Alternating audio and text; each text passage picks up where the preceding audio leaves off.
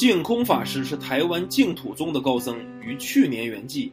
他曾授业于哲学家方东美、第七世张家活佛以及居士李炳南先生等多位哲学与佛学大家。他认为佛教不是宗教，而是教育，是佛陀智觉宇宙人生的教育。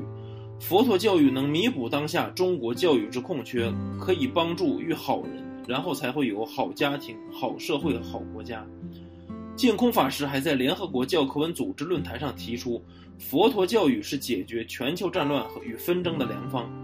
净空法师从来不设寺院与法场，而是游走四方讲学布道，并且利用多媒体及网络进行宣传。